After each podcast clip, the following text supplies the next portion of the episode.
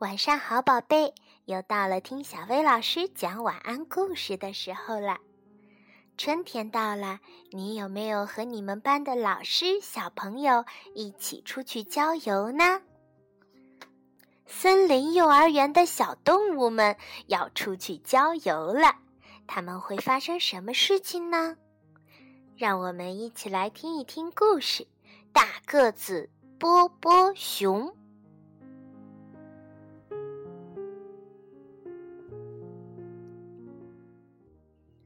这一天，咕咕达老师说要带全班同学去野外露营，大家都劲头十足。当咕咕达老师宣布出发的时候，小朋友们都又跳又叫，开心地欢呼起来。小兔子妮妮拿了一个捕蝴蝶的网兜，小鼹鼠麦克抱着他最爱的泰迪熊。小老鼠兄弟一人拖了一个小篮子，小狐狸福哥负责保管野营地图，大个子波波熊带上的是所有剩下的行李。谁让它是一只大大的、毛茸茸的、威风凛凛的大熊呢？何况他还是一位好心眼儿的、喜欢帮助别人的好伙伴。波波熊使了一把劲儿，背上了那个大大的背包。咕咕达老师表扬他说：“好样的，波波熊！我们少了你可不行呢。”波波熊尽力的把每样东西都塞进了他的大背包。甚至把小老鼠兄弟也塞了进去。好样的，大个子波波熊！大家都欢呼了起来。没过多久，大家就走上了一座小木桥。波波熊和妮妮玩起了游戏，他们各自从小木桥上扔下了一根树枝。然后大家都奔向小木桥的另一边，看看谁的树枝会先被冲过来。波波熊玩得开心，就忘记了他还背着大背包呢。他探下身子看桥下，一个不小心，麦克的泰迪熊就啪的一声掉进水里了。幸好小老鼠兄弟反应的快，抓得牢，要不也跟着一块儿掉进水里去了。麦克急得大叫：“都怪你，波波熊！”他伤心的哭了起来。波波熊很不好意思，他很后悔，可是又不知道该如何是好。咕咕达老师小心翼翼地趴在小木桥上，试着用妮妮的网兜去捞泰迪熊，可是没有用，泰迪熊越飘越远。突然，波波熊又有了主意，这一回他决定要再勇敢一点，他纵身一跃，跳进了水里，哗啦！原来河水并不深。刚刚到波波熊毛茸茸的膝盖，波波熊把泰迪熊从水里捞了出来。这下子，两只熊都湿淋淋的了。小鼹鼠麦克激动地给了他们俩一个大大的拥抱。波波熊，你是一只最大、最勇敢、最棒的熊，麦克说。好样的，波波熊！咕咕达老师也这么说。现在我们来搭帐篷吧，但愿别再出什么意外了。全班同学都围了过来，听咕咕达老师讲解怎样才能搭好一座尖顶的大帐篷。听起来好像并不难。妮妮和麦克开始收集长棍子。小老鼠兄弟咔嚓咔嚓把绳子咬成了好几段儿。波波熊帮福哥把搭帐篷用的帆布铺开，然后大家努力的把这些东西组装在一起。这可真不是一件容易的事儿，甚至有点难呢。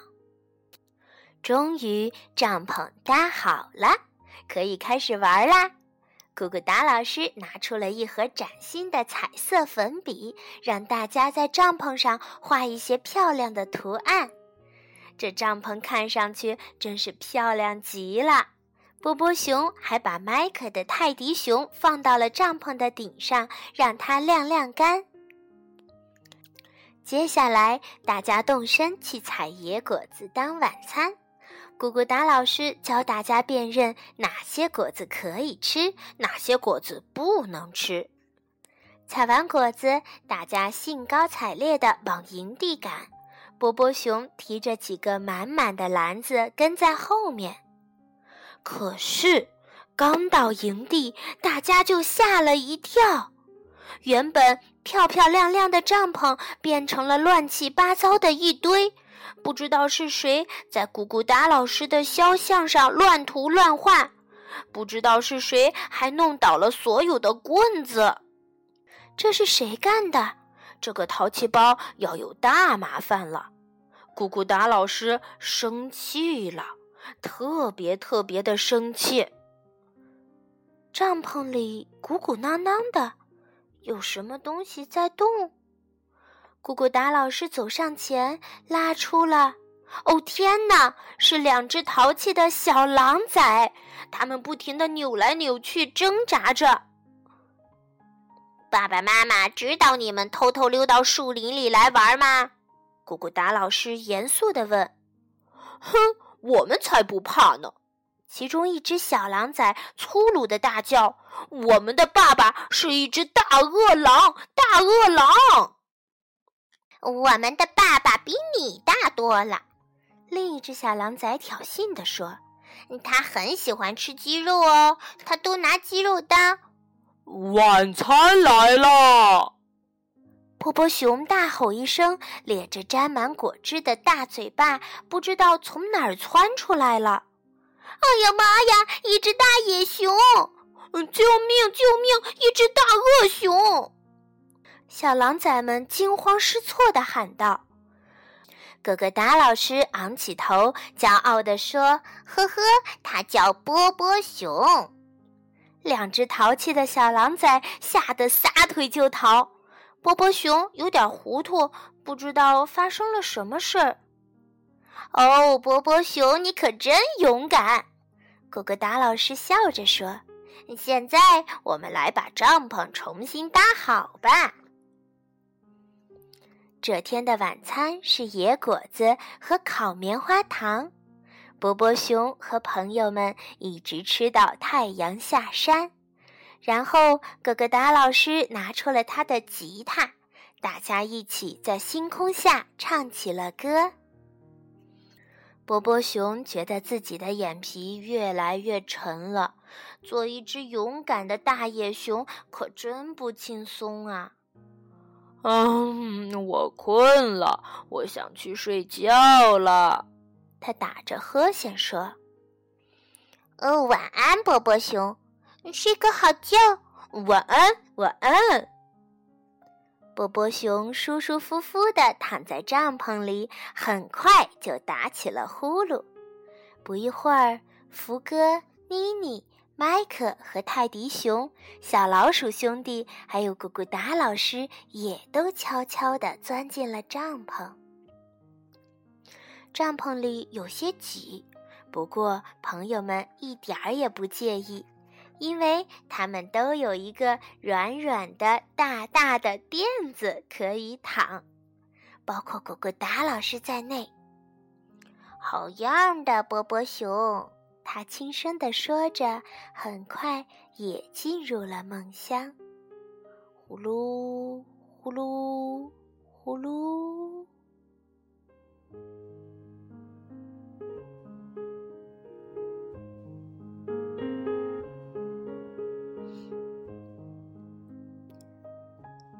好啦，今天的故事就到这儿了，你也咕噜咕噜的睡个好觉吧。晚安，宝贝。